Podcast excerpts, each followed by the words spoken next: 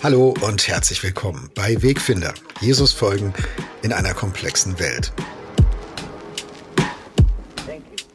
Mein Name ist Jörg Dechert und heute spreche ich mit Uwe Heimowski über das, was uns Mut macht und Zuversicht für eine bessere Zukunft gibt.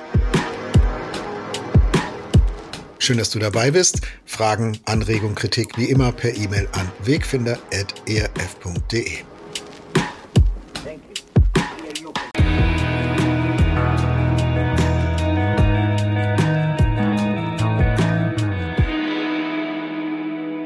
Hallo Uwe, ich grüße dich. Hallo Jörg. Uwe, wie hoch ist eigentlich im Moment dein Durchschnittshoffnungslevel? Also wenn 100 Prozent so dein maximaler Hoffnungsfüllstand ist im Alltag, ähm, was, was ist so dein Durchschnitt in diesen Tagen, in diesen Wochen? Also wir machen diese, diese Folge ja unter anderem, weil das allgemeine Hoffnungslevel gerade eher niedrig ist. Ne? Und wenn ich dir so ein paar mhm. Sachen sage, wir haben ein, ein fantastisches Projekt äh, über Tierfand Deutschland in, im Südsudan. Und die Leute dort, die mussten flüchten nach Äthiopien, weil da Hubschrauber über, über drüber geflogen sind und die Leute aus der Luft beschossen haben, weil da irgendwelche Leute haben einen Regierungsbeamten umgebracht, dann kamen die Soldaten und beschießen das ganze Dorf. Oder dass wir ein Projekt haben im Irak und dass wir im Moment kein Geld auszahlen können, weil die kein Geld nehmen, äh, von westlichen Mächten, weil die sich alle zusammenschirren irgendwie gegen, gegen äh, Israel und, und, und, und, und. Ich kann ja sagen, neben dem, was sozusagen in der Welt alles hoffnungslos ist, Israel, Ukraine und sonst was, geht's mir gerade in so einigen Projekten, wo ich denke, boah, das ist echt heftig. Hm. Und, und genau deswegen machen wir diese Folge heute, zugleich geht's mir so, dass es einfach so in diese Regenzeit sozusagen ein Lichtstrahl nach dem anderen kommt. Und wir wollen heute so ein bisschen auch über ja persönliche Sachen erzählen und so. Also ich habe tatsächlich, es ist ganz schwer, das zu sagen, aber ich habe gerade eigentlich ein ziemlich leeres Fass, wo aber ständig immer so viel Wasser reinläuft, dass ich zu trinken habe. Oder ich habe einen finsteren Himmel, wo aber ständig irgendwie trotz Regenwolke ein Lichtstrahl wieder durchkommt. So, so, so würde ich es ein bisschen beschreiben. In Prozenten kriege ich es nicht hin. Ja, verstehe. Und du? Das verstehe ich. Hm? Ähm, Sage ich dir gleich. Ich will eine Sache festhalten an dem, wie du es beschrieben hast. Ähm, das ist interessant, dass Hoffnung und Umstände nicht das gleiche sind. Also man mhm. könnte ja so oberflächlich sagen, ne, wenn die Lebensumstände easy peasy sind und die Sonne scheint und die Kinder sind nett und äh, im Beruf läuft's gut und so weiter, die Gesundheit macht mit, dann ist, dann habe ich viel Hoffnung. Ja, und wenn alles scheiße ist und, und auseinanderfällt und ich nicht mehr weiß, wo oben und unten ist, ja, dann habe ich halt keine. Aber das stimmt nicht, sondern das sind zwei verschiedene Dinge. Das sind zwei verschiedene, ähm, ist wie in so einem Koordinatensystem. Das geht in zwei völlig verschiedene Richtungen, Umstände und Hoffnung. Das kann mal zusammenfallen, das kann auch mal völlig auseinandergehen. Ähm, das muss man, glaube ich, getrennt betrachten. Und heute reden wir mal über Hoffnung. Also meine Füllstandsfrage an mich. Hm, jetzt an dem Tag, wo wir den, den Podcast aufnehmen, 80 Prozent. Äh, ich muss aber dazu sagen, ich bin ein relativ optimistischer Mensch. Also mir fällt das nicht schwer, dann auch Sachen auszublenden. Wenn du mich jetzt dran erinnern würdest, würde das vielleicht zumindest im, im Hoffnungsgefühl wieder ein bisschen runtergehen. Äh, auf der anderen Seite, wenn du mich an positive Dinge erinnern würdest, die vergesse ich ja auch manchmal, würde es wahrscheinlich ein bisschen wieder hochgehen. Äh, ich glaube, ganz viel hat auch mit unserer Wahrnehmung zu tun, äh, wenn wir über Hoffnung sprechen. Nicht nur mit, den, mit der Wirklichkeit der Welt, sondern auch mit dem Teil, den wir davon sehen und wie wir den bewerten, wie wir den ein, einordnen. Mhm. Ähm, es gibt Menschen, und dazu gehöre ich bei vielen Themen, nicht bei allen, aber bei vielen, denen fällt es nicht so schwer, ähm, so die Ausgänge zu sehen, sagen, ja, guck mal, aber das ist ja noch nicht das letzte Wort, da geht noch was. Ne? Am Ende wird alles gut und wenn es noch nicht gut ist, dann ist halt noch nicht das Ende. So, so tick ich normalerweise. Es gibt so ein paar Themen, wo mir das schwerfällt, weil ich selber an meine Grenzen komme oder weil so ganz tief liegende ähm, Unbehaglichkeiten triggert. Ähm, komme vielleicht in der, in, in der Folge nochmal noch mal drauf an der einen oder anderen Stelle. Ja, also ich würde sagen, in der, in der Beschreibung meiner, meiner Lebensumstände, so wie bei dir, Ups und Downs und boah, guck bloß nicht in die Nachrichten äh, und so. Und gleichzeitig auch Lichtstrahlen und positive Dinge. Und die Frage ist, wie gucke ich da drauf? Also wie bewusst steuere ich das? Was nehme ich davon wahr? Wie bewerte ich das? Wie sortiere ich das ein? Ich glaube, es ist wichtig, dass wir das ganz bewusst tun und uns nicht nur hin und her werfen lassen. Ähm, also ich glaube, im Jakobusbrief im Neuen Testament gibt es diese geht es eigentlich um Zweifel. Ne? Gibt es dieses Bild von einem Boot, was sich mhm. so von den Wellen hin und mhm. her werfen lässt, je nachdem, wie, äh, wie die Wellen halt gerade kommen. Und das weiß jeder, der zur See fährt. Das ist eine ziemlich schlechte Idee. Also wenn du das Boot so treiben lässt, dass die Wellen es einfach nur hin und her werfen, irgendwann werfen sie es um.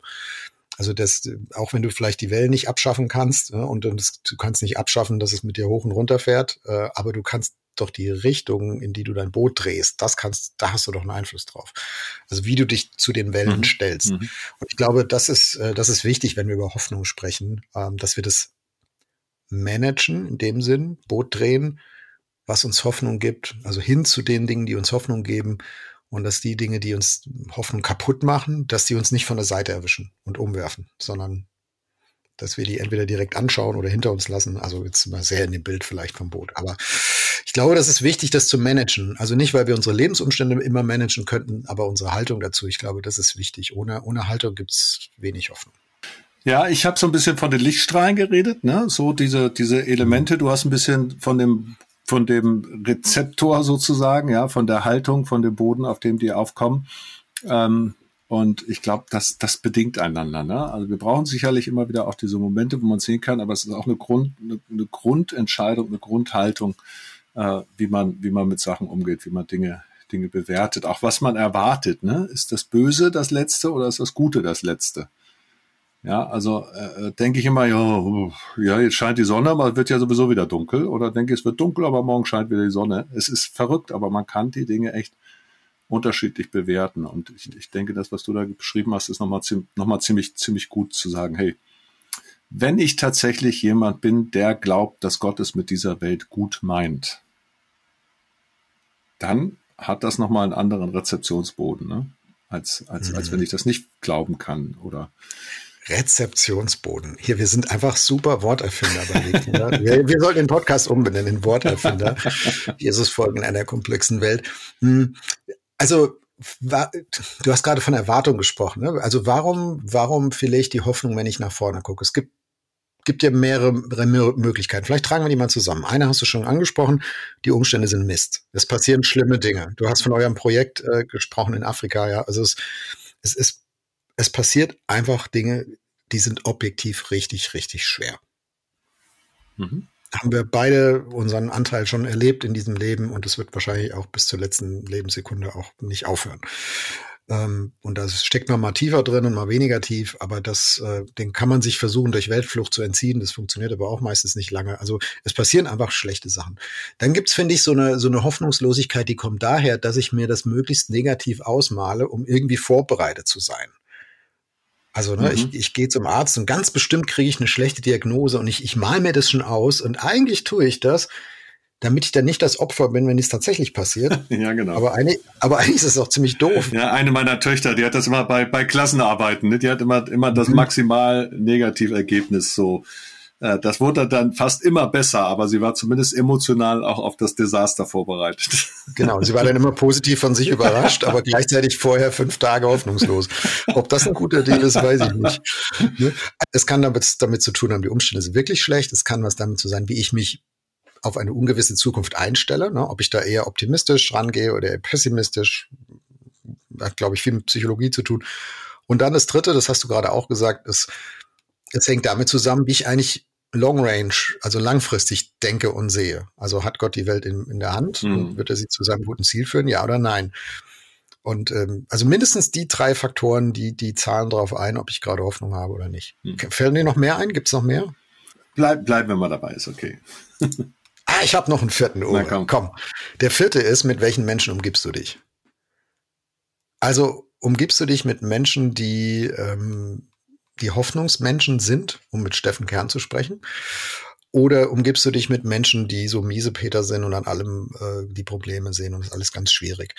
Ähm, ich glaube, dass das macht mehr mit uns, auch wenn wir so immer unser Individualismus hochhalten, aber es macht mehr mit uns, als uns lieb ist. Ähm, da, auch da prägt eine, eine, schlechte Gesellschaft sozusagen, prägt auch dann in mir schlechte Gefühle. Also da, da kann ich, dem, dem kann ich wirklich allem was abgefallen, abgewinnen. Das letzte ist nochmal noch mal so, ähm, gibt es ja diesen Bibelvers auch, wohl dem, der nicht wandelt im Rat der Gottlosen und diese ganze Idee, mit wem bin ich tatsächlich zusammen, wie funktioniert das und so. Ne? Also das kann ich alles soweit nachvollziehen.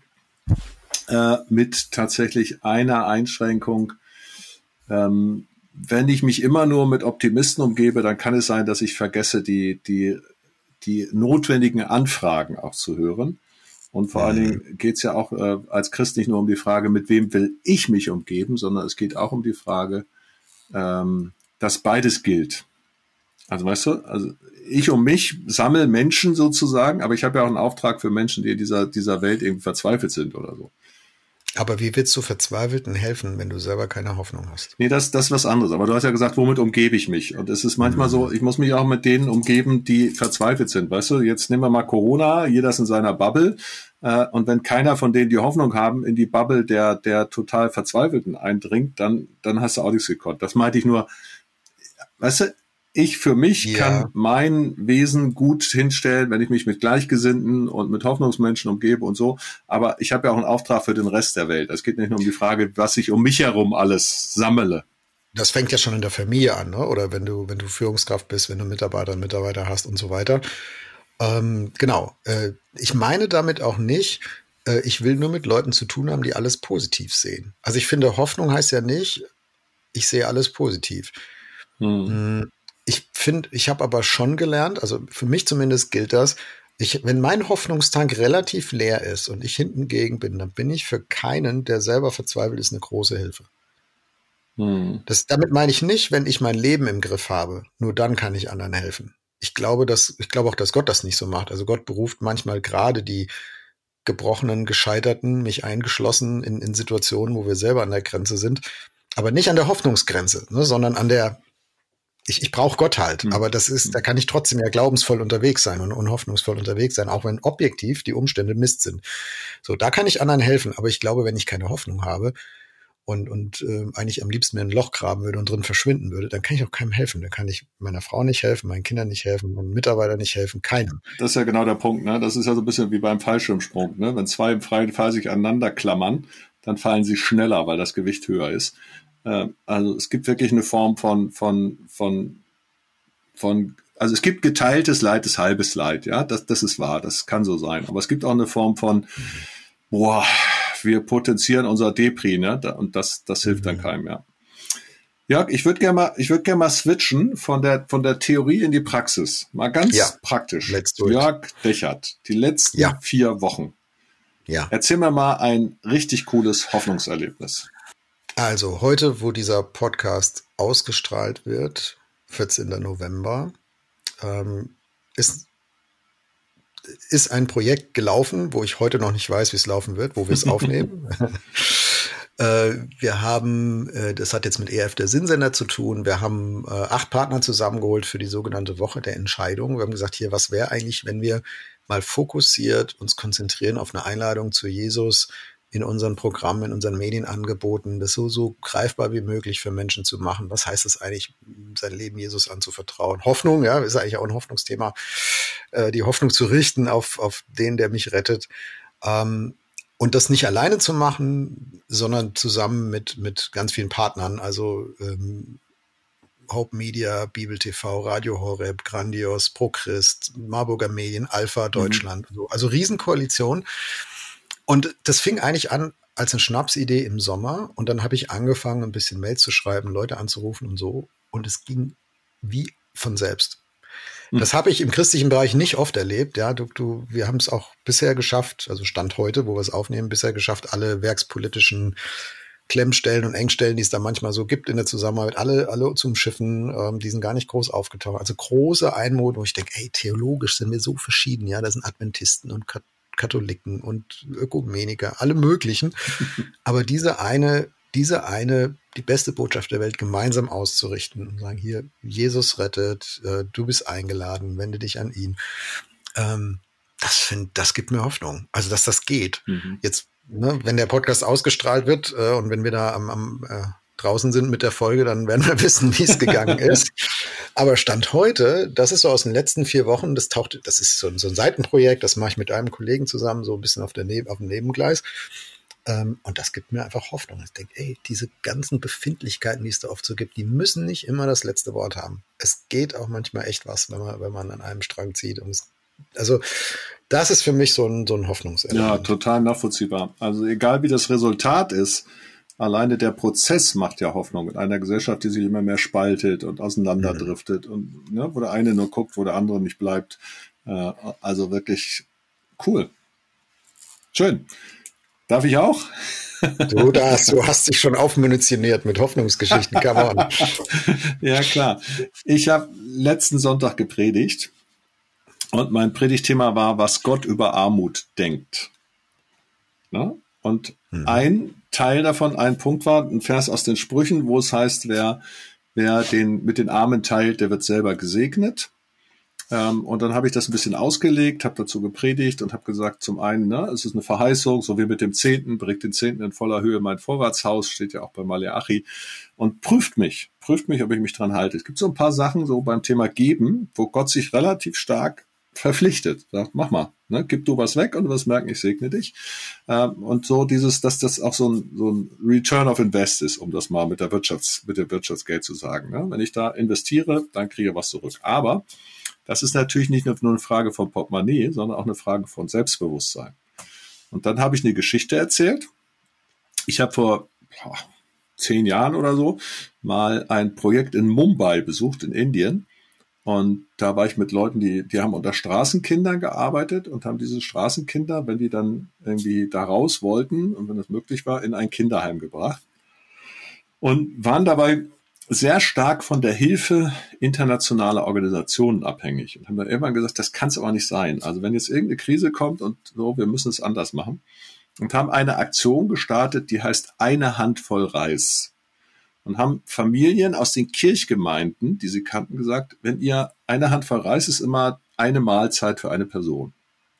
Und wenn ihr kocht, nehmt doch bitte einen Beutel neben den Herd und nehmt eine Handvoll Reis, die ihr in den Beutel tut und dann bringt er die Sonntag mit zum Gottesdienst.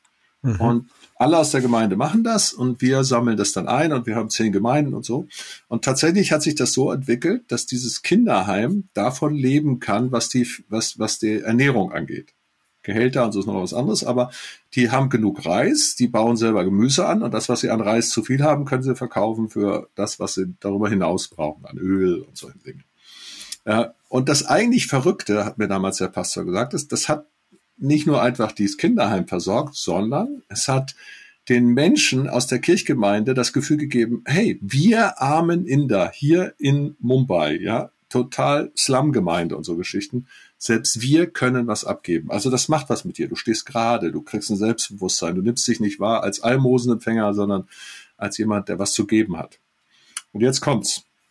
Ich sitze, also ich erzähle diese Geschichte im Gottesdienst, so, und nach dem Gottesdienst kommt eine Familie auf mich zu. Äh, wunderschöne, so bisschen, bisschen hell-dunkelhäutige Kinder. Ein, eine deutsche Frau und ein indischer Mann.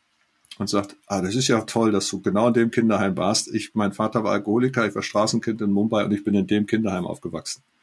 Und ich lebe jetzt hier und ich denke, ah, das gibt's doch gar nicht. Nach zehn Jahren, ja, ich war in Paderborn in einer Gemeinde und weißt du, Mumbai, die haben, weiß ich, 50 Millionen oder so und dann kommt da so einer und äh, es war einfach so genial zu merken, dass dass genau das irgendwie, wo, wovon ich so angezündet war, dass das hier in dieser realen Person, in dieser Welt bestätigt wurde, sozusagen. Hier bin ich, ich bin da.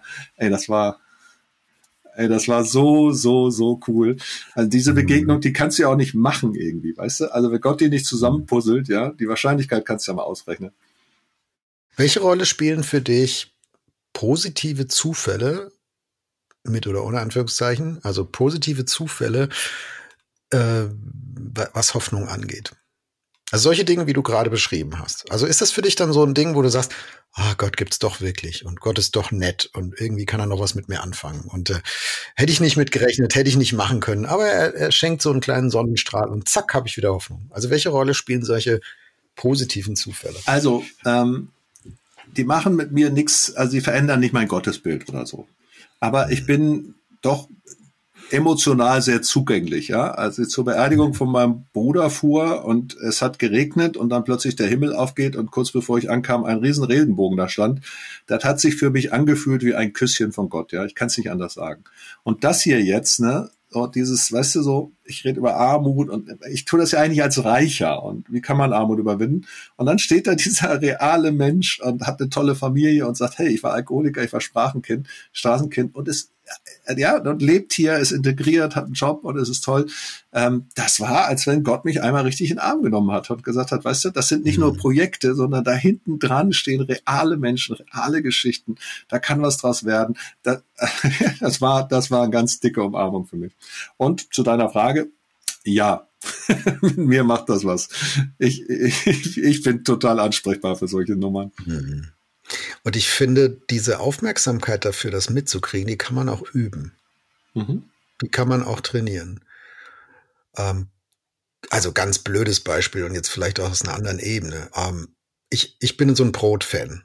Ja, und ich, ich esse gerne, ich gehe gerne in eine Bäckerei und kaufe mir da Mittagessen oder so, wenn, wenn, äh, wenn ich sonst keins kriege. Also Bäckerei und Bäcker und dieser Geruch und das finde ich einfach positiv. Ne? Und Brötchen mag ich und mhm. Käsestangen und was alles gibt. Aber meistens, ich esse das halt so, ne? Also es ist Gewohnheit und so. Aber wenn du, wenn du dann mal bewusst langsam machst und dran riechst und das langsam kaust, ja, und das so wirklich verkostest, würde man, würde man vielleicht bei, bei Wein äh, sagen, ne? So. Und das, und das richtig schmeckst und da, äh, und da, dich da intensiv deine Aufmerksamkeit drauf richtest, dann ist das so viel mehr. Äh, dann, dann ist das so viel noch positiver. Es macht mir ja eh schon Spaß, ne? Aber dann, dann so. Und ich glaube, das ist jetzt ein Bild, aber ich glaube, dass wir das üben können, eine Aufmerksamkeit auch für die, für die lustigen Momente des Lebens, auch für die Absurditäten manchmal zu kriegen und dass das so auch so, so Hoffnungselemente sein können. Und ich glaube, dass das das Fiese an einer Depression ist oder an einer tiefen Hoffnungslosigkeit. Ja, ist nicht dasselbe, weiß ich. Ähm, aber dass das das Fiese ist, dass dein Blick für solche Sachen auch getrübt wird und verloren geht und dass du das gar nicht mehr schier wahrnehmen kannst. Also es geht nicht darum, dass du es nicht erlebst, sondern dass du es auch gar nicht mehr mitkriegst, dass es passiert. Und da hilft es auch nicht, wenn dein Nachbar sagt, ja, guck mal, da ist doch positiv. Du, du hast überhaupt kein Sensorium mehr für. Das ist, äh, das ist, ähm und deswegen habe ich vorhin so auf dieser Wahrnehmungsebene rumgeritten, weil ich glaube, da hängt viel dran, wie man die Sachen wahrnimmt und dann auch einsortiert, ob man die Achselzucken zur Kenntnis nimmt oder sagt, ist ja irre, Uwe. Klasse. Mhm. Also vielleicht empfehle ich das nicht mal 100 Prozent mit dir und so wie du, aber das mit wahrzunehmen, ähm, deswegen glaube ich, wir müssten als Christen viel mehr ähm, Hoffnungsgeschichten erzählen und damit meine ich nicht immer nur das ne, XYZ kam zum Glauben und äh, Halleluja und alles großartig, sondern diese kleinen Dinge im Alltag, weil das den Blick schärfen könnte für, für Menschen, die den ein bisschen verloren haben also bei mir hat das, bei mir und auch bei uns, bei meiner Frau, hat das auch sehr viel mit unseren Kindern zu tun gehabt. Die sind jetzt relativ groß, aber ich muss tatsächlich sagen, mich haben meine Kinder sehr stark gelehrt, auch so zu staunen, als sie Dinge gesehen haben. Und ich habe damals, als sie klein waren, hatte ich, hatte ich so eine Reihe hier für unsere Ostthüringer Zeitung, OTZ, äh, das Wort zur Woche. Und später dann habe ich, habe ich bei MDR Thüringen, das mache ich bis heute zweimal im Jahr, so, so Radioandachten zwei Wochen lang. Und ich habe da fast immer Beispielgeschichten von den Kindern genommen. Ja, irgendwann war die größer, da wollten die das nicht mehr. Ja, die werden sich bedanken, genau. ähm, aber, aber so, oder aus der Familie, einfach Erlebnisse und so kleine, kleine Geschichten und dann häufig mit einem geistigen Gedanken verbunden. Daraus sind tatsächlich dann, weil Leute die so toll fanden, haben gesagt, können Sie die nicht veröffentlichen? Da sind vier Bücher draus entstanden mit so, mhm. mit so kleinen Mutmachergeschichten. Aber ähm, der Ursprung für das Ganze war, dass meine Kinder mich das gelehrt haben. Das ist ja das Verrückte, ja. Die können ja so unfassbar staunen. Die sehen irgendwas, was für uns so Selbstverständlichkeit ist und staunen und staunen und staunen. Ich weiß noch, irgendwann, als äh, unsere dritte Tochter geboren war, Geld war knapp und so. Meine Frau war zu Hause bei den drei Kindern und so. Und es war wirklich knapp. Und sie hat überlegt, ob sie einen Job annimmt und so. Und sagte damals die Talita, und ich weiß gar nicht, die war drei oder so, unsere dritte. Da, aber Mutter, Mut, Mama, du kannst doch in den Garten ne-, gehen und du kannst doch diese, diese schönen, da war Herbst, du kannst doch diese schönen Blätter nehmen und vielleicht können wir die irgendwo verkaufen. Die sind doch so schön, da bezahlen bestimmt Menschen Geld dafür. und dann, dann habe ich so gedacht, das ist natürlich wirtschaftlich Unsinn, aber äh, für sie, für sie war, war dieses Blatt als solches ein solcher Wert, das war so wertvoll, das war so schön, dass ich dachte, meine Güte, ne, und wir denken hier über die Kohle nach, ne, lass uns lieber die welken Blätter im Garten genießen, äh, anstatt uns total verrückt zu machen. Und das habe ich mehr als einmal erlebt, ne, dass dieses, dieses Staunen können, dass das, ja, man kann es lernen, man kann sich und da, du hast ja vorhin gesagt, man kann sich mit Menschen umgeben und häufig sind es Kinder, die das können. Und dann kann man da echt, glaube ich, ziemlich viel von lernen. Und was zumindest bei mir so ist, ähm, mich motivieren und, und ähm, positiv stimulieren, auch einfach so absurde Kissen. also so absurde Momente und das Leben, wir Menschen sind ja so absurd, das Leben ist ja voll davon. Also ich habe jetzt, ich habe so, eine, so ein, so ein YouTube-Video gesehen neulich, so eine Veranstaltung, irgend so eine bayerische wissenschaftliche Akademie, da ging es um Ukraine-Krieg, also hoch, Masala war da und ganz, also hochgerätig besetztes Podium, große Halle, Publikum, ja, zigtausend Klicks auf dem Video und ich habe dann, hab dann da reingeguckt ähm, und sie hatten rechts und links von der Bühne so zwei Kameras, haben das also aufgenommen da. Ähm, und dann war die, die, der, der, der Gastgeber, der Host, der war dabei, seine Gäste auf dem Podium vorzustellen und Professor so und so und so weiter. Und dann latschte so ein Typ, der zu spät kam, latschte ins Publikum, aber der hat sich nicht hinten hingesetzt, sondern der lief ganz nach vorne zur Bühne und dann quer. Erst durch die eine Kamera und der hatte so einen Schlapphut auf und kurze Hosen und einen Rucksack, ja, so, so richtig schlimm Touri-mäßig. Der latschte erst durch die eine Kamera, dann hat die Regie auf die andere Kamera umgeschaltet, so jetzt sind wir ihn los. Und dann sahst du den, wie auch noch durch die andere Kamera, hast nur den Kopf so abgeschnitten gesehen am unteren Bildrand. Latschte er auch noch durch die andere Kamera durch, bis er dann endlich seinen Sitzplatz irgendwo vorne in der zweiten oder dritten Reihe gefunden hat. Und ich fand das so absurd, diese, diese, ne, du hast diese, diese hochkarätige, ernste Thematik und lauter kluge Leute auf der Bühne und dann kommt so ein Typ mit kurzen Hosen, Rucksack, Übergangsjacke und Schlapphut und schlappt da durch und es passte überhaupt nicht in, die, in diesen Kontext rein. Und ich krieg's mit in Minute 1, 38 von dem YouTube-Video habe ich gleich einem Freund geschickt, habe gesagt, du musst dir dieses Video angucken, aber nicht wegen der Bundesdiskussion, die ist vielleicht auch gut. Da bin ich nicht mehr zu gekommen, aber dieser absurde Moment und ich habe ihn gefunden. Yay. Also sowas, sowas finde ich dann, also vielleicht ist Hoffnung ein zu großes Wort, aber ich glaube, Hoffnung gibt's auch in kleiner Münze. Und es sind manchmal diese, diese Lichtstrahlenmomente unseres Alltags. Ja, das, was und ich glaube, wenn wir, wenn wir die gering schätzen, den Satz noch, Uwe, ich glaube, wenn wir die gering schätzen, dann wird es verdammt schwer, mit Hoffnung zu leben. Was, was ich sagen wollte, ähm, es ist total spannend, dass ähm, Schadenfreude ist ja so ein bisschen, ne, was damit reinkommt.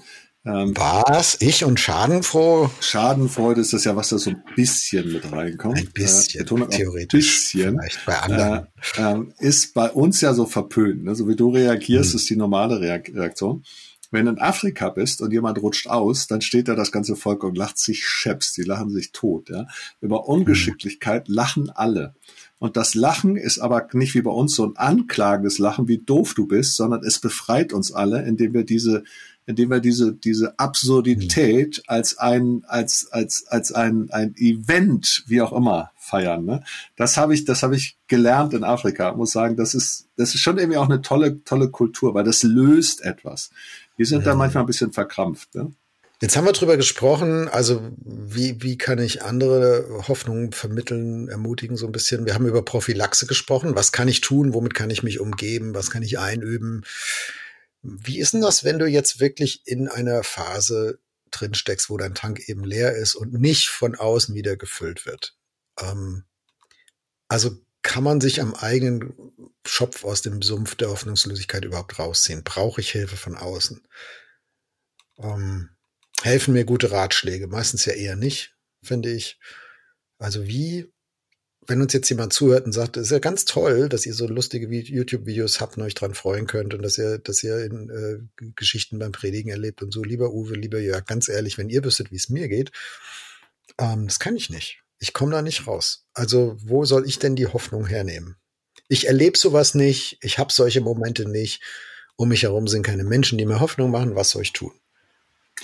Also in dem Fall würde ich sagen, unsere Folge zu dem Thema anhören, weil wir haben es ja wirklich schon mal vertieft. Wir haben auch eine ganze Folge gemacht. Und wenn wir jetzt über Hoffnung reden und über Komik und über tolle Erlebnisse auch mit Gott, dann, und das ist gut, dass du es ansprichst, dann geht das jetzt überhaupt nicht auf Kosten von den anderen, sondern ähm, es gibt Momente, ja, es gibt, es, wir wollen noch, wir machen demnächst mal eine Folge zum Thema Krankheit und, und Heilung und solchen Sachen. Und man kann über Heilung reden, gibt es ja, Wunder. Man, deswegen gibt es trotzdem Menschen, die bleiben krank. Ähm, mhm. Und es ist total wichtig, wenn, wenn jemand komplett abgeschnitten ist von diesen Hoffnungsströmen, von diesem Lebensmut, dann kann das darauf deuten, dass er eine Krankheit hat. Und ich kann dann immer nur sagen, liebe Leute, bitte geht zum Arzt, lasst euch untersuchen. Eventuell gibt es eine medizinische Sache. Ähm, das ist der eine Punkt. Und das zweite ist wirklich, sucht euch auch mal einen Seelsorger. Geht mal zum Gebet, lasst euch mal segnen. Ja, aber nicht, nicht, das ist nicht konträr, sondern das ist ergänzend. Ähm, also sucht euch Hilfe, grabt euch nicht ein. Ja, wer, wer, hatte neulich mal in einer Folge dieses Bild von einem Käfer, der auf den Rücken legt, ne? Und der sagt, ja, das Leben ist schön, schön, schön, aber der kann sich nicht alleine umdrehen und der braucht den Anstups von außen. Deswegen wirklich rausgehen. Und indirekt, wenn ihr Leute kennt, die so verzweifelt sind, dass sie sich eingraben und nicht mehr rauskommen, dann besucht die, dann geht da hin, dann macht euch auf. Äh, die kommen von alleine nicht raus, aber die lassen euch vielleicht rein und das kann der erste Anstoß sein, rauszukommen. Wie gesagt, mhm. ist heute jetzt nicht unser ganz Grundthema, aber du hast natürlich recht, ne? wer in so einer Stimmung gerade ist und hier in dieser Folge irgendwie steckt und denkt, haha, toll, YouTube-Video durchlatschen, ja, der trifft jemand aus Indien, ja, und ich triff gar keinen. Ähm, also an der Stelle wirklich wenn es in eine Richtung geht, die, die, die in Richtung Depression geht, die euch leben, bitte sucht euch Hilfe und wenn ihr Menschen kennt, die da festgefahren sind, gebt ihnen Hilfe. Und da nützt auch nicht einfach mal ein kleiner Joke und ein bisschen aufmuntern und wird schon, sondern ja. das, das brauchen wir ja. Und da nützt auch keine, keine Wegfinderfolge. Nee. Ähm, da, nee. nee. genau. Also das wissen wir, das ist uns bewusst. Äh, also die Folge, auf die du anspielst, heißt Dunkle Nacht der Seele ähm, ne, wenn Gott weit weg scheint und das Leben weit weg ist und alles irgendwie eingemauert und dunkel ist, ähm, genau, wie geht, wie lebt man damit? Wie, wie kann man da vorwärts, vorwärts leben? Ich habe, ich glaube, das habe ich in, die, in der Folge damals auch gesagt. Das finde ich immer noch einen sehr, sehr weisen Satz, den mir mal ein Seelsorger gesagt hat, als es mir nicht gut ging. Die Wahrheit über diesen Moment ist nicht die Wahrheit über deinem ganzen Leben. Mhm. Also mir hilft so ein Bild, mir hilft so das, ich bin halt so ein Big Picture Typ, mir hilft es dann, mich einzusortieren in das große Bild und das, was ich so existenziell erlebe, wenn ich keine Hoffnung habe zu wissen, das ist nicht das letzte Wort. Also ja, das ist jetzt so und es fühlt sich so an und es wird vielleicht morgen, übermorgen immer noch nur nicht besser sein oder nur ein bisschen. Aber das ist nicht auf lange Sicht die Realität, sondern die Wirklichkeit auf lange Sicht ist eine andere. Ähm, ich hätte auch einen Vers dafür, Römer 8, Vers 24, bekannter Bibelvers, wo, wo Paulus an die, äh, an die Christen Rom schreibt und erklärt, wie ist denn das mit der gefallenen Schöpfung und der Rettung und warum ist die Welt noch so, so furchtbar, wie sie ist, wo doch Gott so gut ist, wie er ist. Und dann schreibt er, wir sind gerettet doch auf Hoffnung hin. Die Hoffnung, die man sieht, ist nicht Hoffnung, denn wie könnte man auf das hoffen, was man sieht? Also er stellt gegenüber mhm. das, was ich sehe und das, worauf ich hoffe und sagt, das ist nicht das Gleiche. Mhm. Ja, ich, ich will als Christ ganz wirklich die Wirklichkeit anschauen und akzeptieren und nicht äh, rosa-rote Brille aufziehen, sagen, wenn es scheiße ist, ist es scheiße, Punkt. Und ich hoffe aber auf etwas, was ich noch nicht sehen kann. Also wir sind gerettet auf Hoffnung hin. Ich, ich, ich weiß, dass da ein Retter ist. Wir haben in der letzten Folge über Reformation haben über Solus Christus geredet. Ne? Du bist nicht der Retter. Ich kann mich auch nicht selber retten. Das brauchen wir auch nicht, weil es gibt einen. Das ist Jesus. Und ähm, und er ist mein Hoffnungspunkt. Er ist so der, der, der Nordstern, der, der Punkt am Horizont, den ich anvisieren kann und sagen, ja, ich bin da noch nicht. Und äh, es ist noch Mist. Aber da vorne, ähm, da ist Hoffnung, weil er da ist. Mhm. Ich würde gern nochmal noch mal, äh, zwei Sachen. Das eine, eine ist jetzt so nochmal so eine ganz grundsätzliche Sache für die Zuhörer, die auch mehr so wirklich mal was nachlesen, was nacharbeiten, auch intellektuell gerne mal was aufnehmen auf, auf, äh, wollen. Es gab den Philosophen Ernst Bloch, Ernst Bloch, und er hat eine Philosophie der Hoffnung geschrieben. Und dann gab es in den 70er, 80er Jahren einen, einen deutschen Theologen, Jürgen Moltmann. Und der Jürgen Moltmann hat dann eine Theologie der Hoffnung entwickelt. Der hat, der hat sozusagen strukturell die Gedanken von Bloch aufgenommen, hat aber gesagt, ähm, dass Hoffnung ein christliches Prinzip ist und dieses christliche Prinzip ganz viel mit dem Heiligen Geist zu tun hat. Also eigentlich so im, im evangelisch-universitären Kontext ist die Theologie der Hoffnung eine, eine Heiligen Geistestheologie.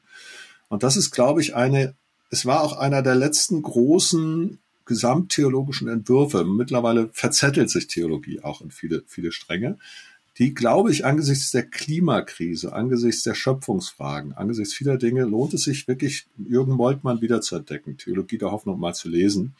Ähm, das ist aber harter Tobak, ja. Also da muss man schon ein bisschen durch, sich durchbeißen. Lohnt sich aber, würde ich gerne mal empfehlen.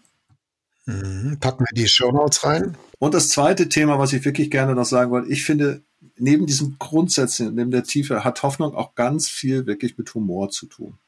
Also Humor war ja in DDR-Zeiten oder auch in der Geschichte der Juden immer wieder das Ventil, um mit Benachteiligung, mhm. Hoffnungslosigkeit klarzukommen. Ganz klein, ne, ich für mich, ne, hab, hab in meinem, meinem Kalender, den ich immer mit mir rumschlag, rumtrage, so ein DIN A5 Tempus, äh, Schleichwerbung für die Marke. Äh, da ist hinten drin ein kleiner, ein, ein Witzebuch, das mir meine Tochter mal vor Jahren, da konnte sie gerade schreiben, zweite Klasse, hat sie mir das geschrieben, Witze für Papa. Ne? Die kenne ich natürlich alle in- und auswendig mittlerweile, aber die packe ich regelmäßig aus, wenn ich irgendwie gerade mal nichts zu lachen habe mhm. und lese mir die durch und denke, oh Mann, ist das süß, dass ich diese Witze dabei habe. Also ich glaube, Humor gilt es wirklich auch zu, zu entdecken. Und leider, mhm. leider, leider, leider kenne ich echt Christen, die haben sowas von Nullhumor. Ey, das ist so das ist so, das nervt so.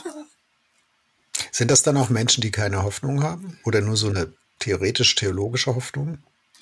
Also wenn meine Hoffnung mich wirklich trägt, ja, dann muss ich ja nicht die ganze Zeit messen, ob jetzt da jemand einen Witz gemacht hat, der vielleicht nicht genau äh, geistlich genug mhm. oder sonst was ist. Wenn die Hoffnung mich trägt, dann halte ich eine Menge aus. Ja, dann halte ich vielleicht auch einen mhm. Witz aus, den ich nicht witzig finde oder so. Ich glaube, das begeistert mich auch so an dieser äh, Jesus-Fernsehserie äh, The Chosen. Äh, haben wir, glaube ich, auch schon mal erwähnt. Hast, mhm. Kennst du bestimmt. Weil, wie soll ich das jetzt sagen, ohne dass es falsch ankommt? Also ich will nicht sagen, weil Jesus da so lustig ist in einem oberflächlichen Sinn. Aber diese, diese, aber diese Verschmitztheit, das Augenzwinkern an den richtigen Stellen, nie auf Kosten von, von Menschen, die leiden. Ähm, diese Selbstironie, die da auch manchmal, also das ist natürlich, ne, kann ich aus, aus dem Neuen Testament jetzt nicht entnehmen, aber ich finde, das, das drückt das aus, was du gerade sagst. Ne? Also wer, wer, wer weiß, dass er in dieser Welt getragen ist und gehalten ist und aufgehoben ist und dass es eine Hoffnung gibt, der muss nicht alles so ernst nehmen, wie wir als Christen, als Deutsche, als ich äh, das manchmal so tun. Also das ist echt nicht, nicht nötig. Und, und ich finde, es es ist auch schade, weil Hoffnung ja was Ansteckendes ist. Und Humor ist auch was Ansteckendes. Und so eine Leichtigkeit, also du, du kennst doch, da, da gibt es Menschen so in meinem Umfeld, da weiß ich, die haben so eine innere Leichtigkeit, zu denen gehe ich gerne, auch besonders wenn es mir schlecht geht. Ich hatte eine Kollegin, viele Jahre, äh, die ist immer noch, immer noch beim ERF, aber wir arbeiten jetzt nicht mehr so direkt zusammen. Es gab mal so ein paar Jahre, da haben wir zusammen eine, eine Fernsehsendung gemacht. Und die saß so im alten ERF-Gebäude ähm, in, in ganz anderen Trakt.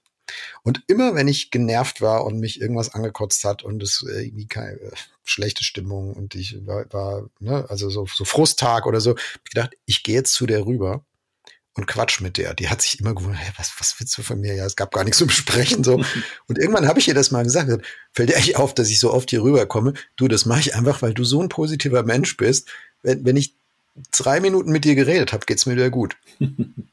Und das möchte, also das will ich auch nochmal unterstreichen. Hoffnung ist was Ansteckendes. Es ist was, genauso wie Miesmacherei ansteckend sein kann, und, und, und Schwarzseherei äh, kann auch Hoffnung ansteckend sein. Und deswegen finde ich es eine Verpflichtung für alle, die die Hoffnung empfinden oder denen das leicht fällt oder die so Dinge sehen, ja, auch zu gucken, wo, wo, wie kann ich das ausbreiten? Also das nicht für sich zu behalten. Ähm, ne, guck dir an die Leute, die Jesus gefunden haben, getroffen haben im Neuen Testament, ey, die sind da in ihr Dorf gerannt und haben gesagt, wir haben ihn gefunden, wir haben ihn gefunden. Ne?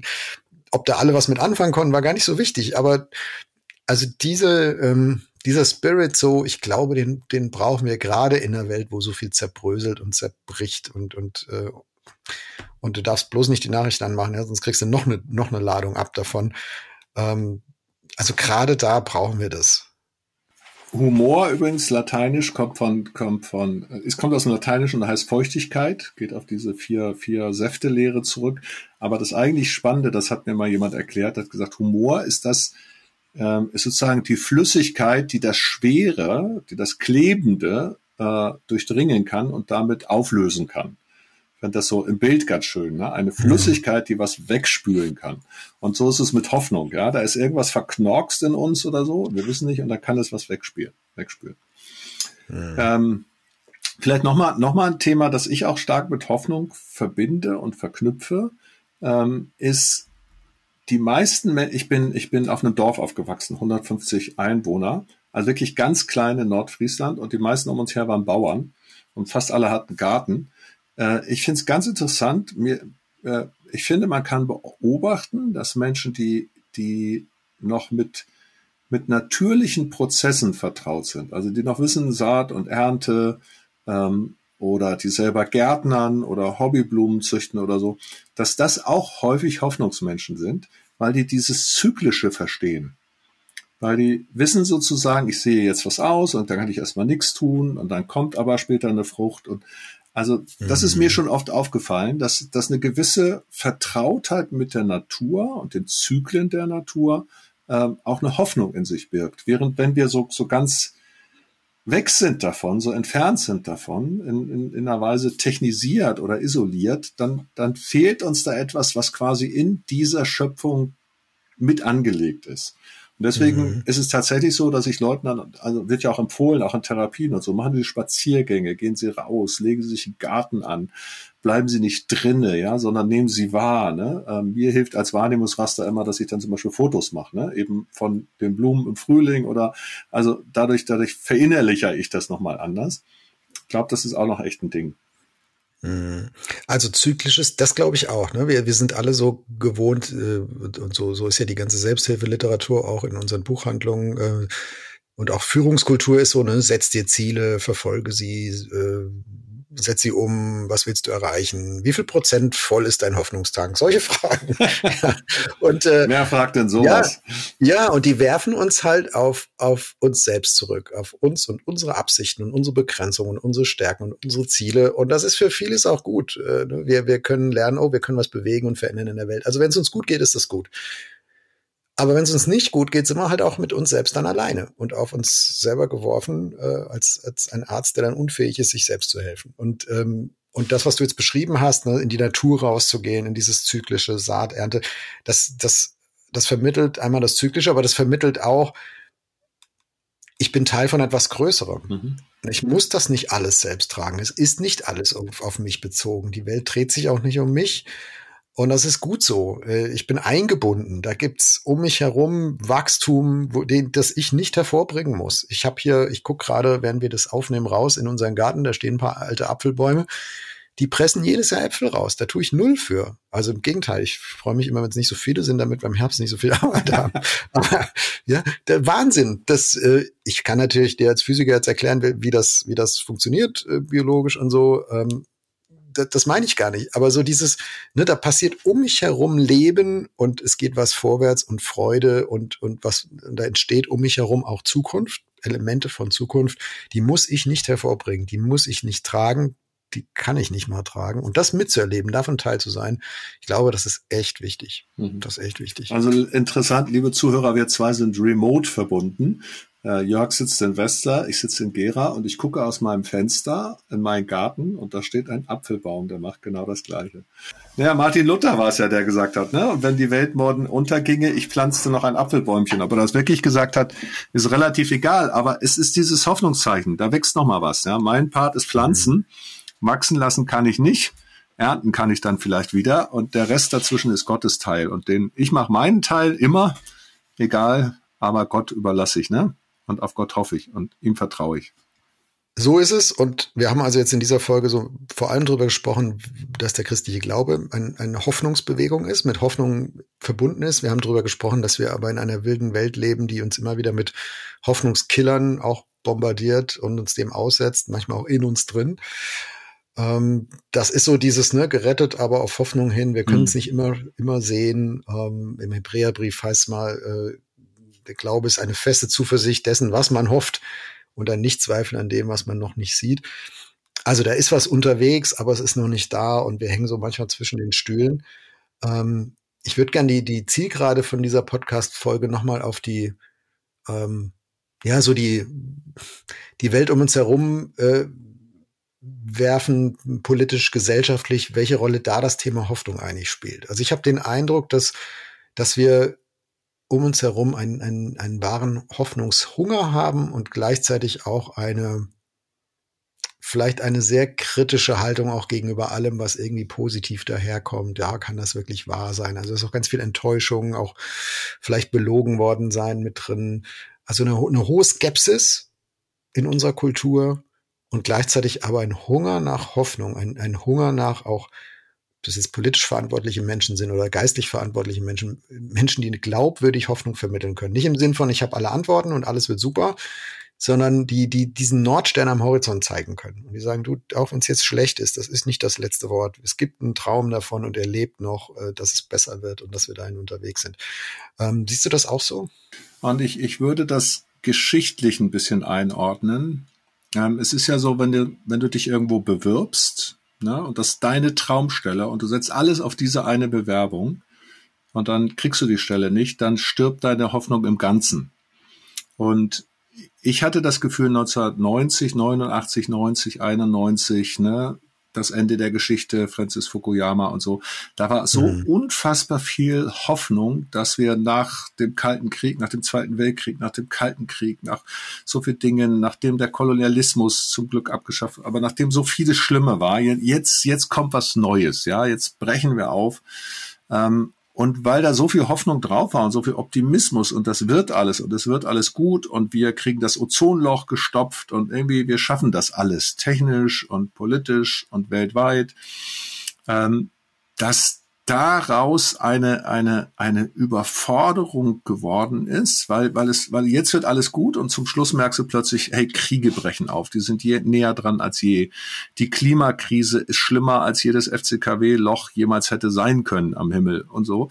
Also ich glaube, dass, dass die Hoffnungslosigkeit unter anderem mit der komplett enttäuschten Euphorie zu tun hat.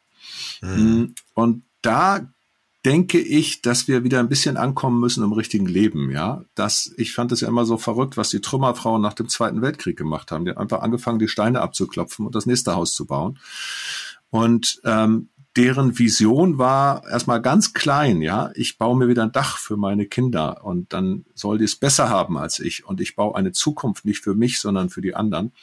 Und da, glaube ich, müssen wir wieder, müssen wir wieder hinkommen zu sagen, zu fragen, was ist mein Teil, was kann ich tun und was kann ich nicht nur für mich tun, sondern was kann ich für die nächste Generation tun und so. Und, und irgendwie, da, da habe ich noch das Gefühl, da sind wir ein bisschen kollektiv verunsichert, kollektiv enttäuscht, aber ich sehe auch wiederum Bewegungen, wo ich denke, wow, da passiert Basisdemokratie, da engagieren sich junge Leute, da machen die mit, mhm. da werden neue Studiengänge entworfen. Also ich bin da nicht generell hoffnungslos, aber es war so ein, es war eine wirklich enttäuschte große Hoffnung. Ich glaube, die hat das, die hat die Depression noch mal größer gemacht. Da gibt es im Deutschen das schöne Wortpaar himmelhoch jauchzend und zu Tode betrübt. Ja, genau. Mhm. Äh, und das ist so vielleicht so ein Pendelschlag. Und die Gefahr, finde ich, bei diesem Pendelschlag, die kannst du ja auch in, in, in deinem persönlichen Leben so haben, ne? als, als Individuum. Die Gefahr ist, dass du dich dann zurückziehst und dass du sagst, bevor ich hier große Ausschläge habe nach oben und dann, dann doch enttäuscht werde, dann investiere ich mich am besten gar nicht mehr. Mhm. Ich ziehe mich zurück in meine eigene Bubble, in meinen Kokon, auch emotional. Wie viele Menschen sind emotional zurückgezogen, weil sie sagen, ich habe wurde verletzt, ich habe Tresche gekriegt, weil ich mich investiert habe und das passiert mir nicht nochmal, ich gehe da nicht raus. Ähm, aber das ist auch nicht der Weg zur Hoffnung. Das ist einfach nur der, der Weg, sich zu betäuben und nichts mehr, nichts mehr mitzukriegen, auch wenig beitragen zu können. Ich verstehe das, ich verstehe den Selbstschutzgedanken dahinter, aber er ist trotzdem auch eine Falle. Und mhm. ja, wir kommen als Menschen mit unseren Zukunftsentwürfen immer wieder an Grenzen im Privaten, als Gesellschaft, in, in Kirche, im Staat, überall. Und trotzdem brauchen wir diese Zukunftsentwürfe. Also wir brauchen diese Frage, wie kann es besser werden? Was, was will ich tun? Was ist meine Perspektive? Auch wenn ich weiß, ein Großteil davon wird wahrscheinlich enttäuscht werden. Aber das, das, diese Enttäuschung macht ja nicht die Absicht zunichte. Die ist ja trotzdem richtig. Und ich glaube, die Welt lebt am Ende von Menschen, die da sagen, und trotzdem. Und, und trotzdem, ne, Luther, du hast es gesagt, ne, ich mhm. pflanze das Apfelbäumchen. Trotzdem besuche ich meine Nachbarin, trotzdem, trotzdem investiere ich in dieses Projekt, trotzdem engagiere ich mich in, in meinem Verein, in der Gemeinde äh, für eine Initiative. Und nicht, weil ich weiß, dass das alles ändern wird und dass alles toll ist. Und, und ich werde enttäuscht werden, weil so ist halt diese Welt und so sind wir Menschen. Aber weil ich weiß, wenn, wenn ich damit aufhöre und, und die Zukunft abschreibe, ne, dann, dann ist überhaupt nichts zu gewinnen. Damit ist nichts zu gewinnen. Und ich wünsche mir Menschen, die, die so reden, die so handeln, auch politisch Verantwortliche, die, die so auf der Bühne stehen, nicht das, nicht das Blau vom Himmel versprechen, ne? aber wenigstens mal zum Horizont zeigen. Das wäre schon was. Wir haben es versucht heute. Wir haben es versucht. Was nimmst du mit aus unserem Gespräch, aus dieser Folge? Ja, dass es Rahmenbedingungen gibt für Hoffnung, an denen wir durchaus was machen können.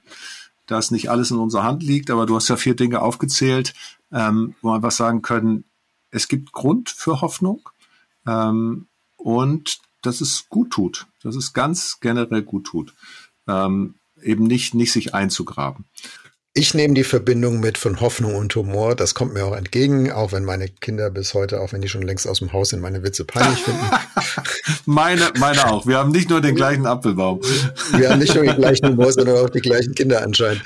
Nein, das ist einfach so, äh, da kann ich aber mit leben. Äh, aber das fand ich nochmal hilfreich von dir, diese, diese Verbindung zu sehen und zu hören und bestätigt auch zu bekommen, das, was ich manchmal so instinktiv im Alltag wahrgenommen habe. Hier, Humor ist wenn er, wenn er positiv ist und nicht, nicht irgendwie Menschen klein macht, ist er, ist es auch ein Hoffnungsspender. Vielleicht nur ein kleiner, aber manchmal macht der eine Tropfen ja schon den Riesenunterschied. Uwe, ich danke dir sehr fürs Gespräch. Mach's gut. Danke dir auch. Ciao, Jörg.